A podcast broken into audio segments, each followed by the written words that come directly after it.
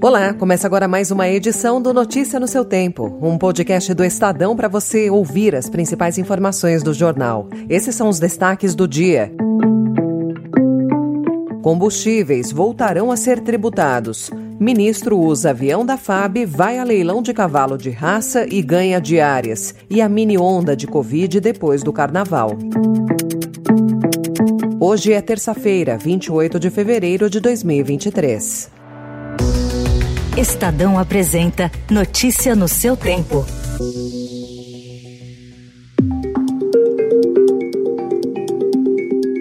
O ministro da Fazenda, Fernando Haddad, apresentou ontem ao presidente Luiz Inácio Lula da Silva um modelo que institui a volta de tributos federais sobre combustíveis a partir de amanhã, no qual a gasolina será mais onerada do que o etanol. A definição sobre as alíquotas que serão aplicadas ocorrerá hoje, em reunião no Palácio do Planalto. A ideia é que a nova tributação leve em conta a sustentabilidade ambiental e a proteção social. O Ministério da Fazenda não explicou, porém, qual qual será o percentual de reajuste nem o valor em reais por litro de cada combustível. Apenas disse que a volta garantirá a arrecadação de aproximadamente 29 bilhões de reais ainda este ano. A volta da tributação foi interpretada por integrantes da equipe de Haddad como uma vitória do ministro sobre a ala política do governo.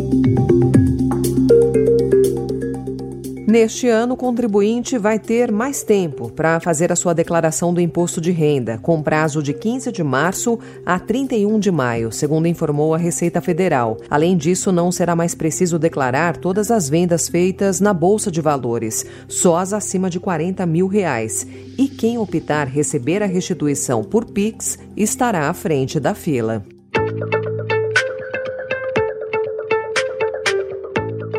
O ministro Alexandre de Moraes, do Supremo Tribunal Federal, abriu ontem uma investigação sobre a participação de policiais militares e membros das Forças Armadas nos atos golpistas do dia 8 de janeiro. A decisão põe fim ao debate sobre quem teria a atribuição para processar e julgar os militares envolvidos nos protestos extremistas na Praça dos Três Poderes, a Justiça Militar ou a Justiça Comum. Relator das investigações sobre o 8 de janeiro, Moraes definiu que a competência é do Supremo. Reportagem de hoje do Estadão também informa que o ministro das Comunicações, Juscelino Filho, utilizou o avião da Força Aérea Brasileira e recebeu diárias para participar de leilões de cavalos de raça que chegam a valer mais de um milhão de reais. Da tarde de sexta-feira, dia 26 de janeiro, até o retorno na segunda-feira, dia 30, o ministro, que é apaixonado por cavalos, se dedicou a uma agenda toda privada, assessorou compradores de animais, promoveu um dos seus, recebeu o Oscar dos criadores e inaugurou praça em homenagem a um cavalo de seu sócio. Juscelino saiu de Brasília com destino a São Paulo para uma viagem que justificou ser urgente. Os compromissos oficiais dele, que incluíram visitas à sede da operadora Claro, a um escritório da Telebrás e à Anatel, somaram duas horas e meia. A agenda do ministro não informa a presença dele em nenhum dos eventos envolvendo animais. Procurado, Juscelino não explicou por que usou o avião da Força Aérea Brasileira na segunda-feira, quando o compromisso oficial dele se encerrou ao meio meio-dia de sexta-feira.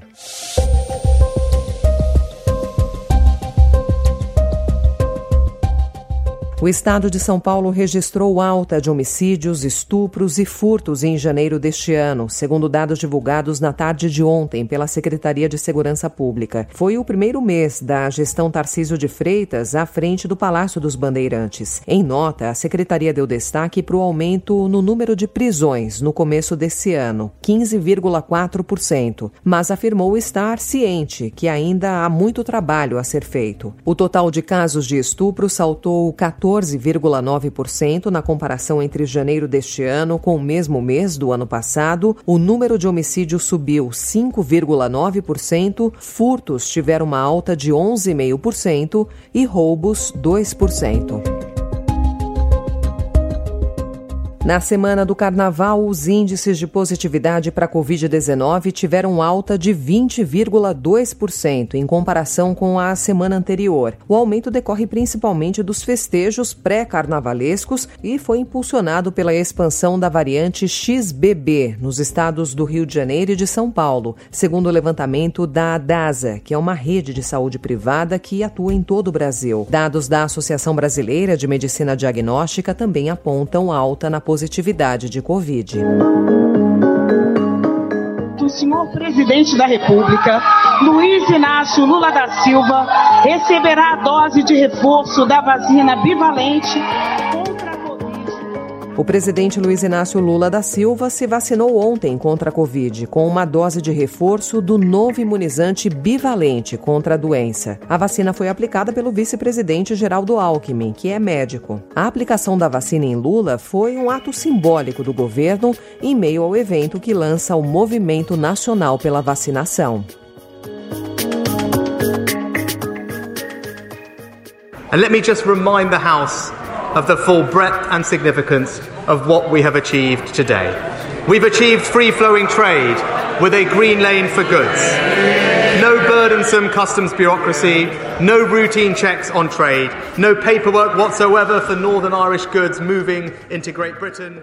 E o Reino Unido e a União Europeia chegaram ontem a um acordo para resolver a disputa sobre os controles alfandegários na Irlanda do Norte após o Brexit. O premier britânico Rishi Sunak e a presidente da Comissão Europeia Ursula von der Leyen assinaram o pacto. O documento será analisado pelo parlamento e pelo governo norte-irlandês.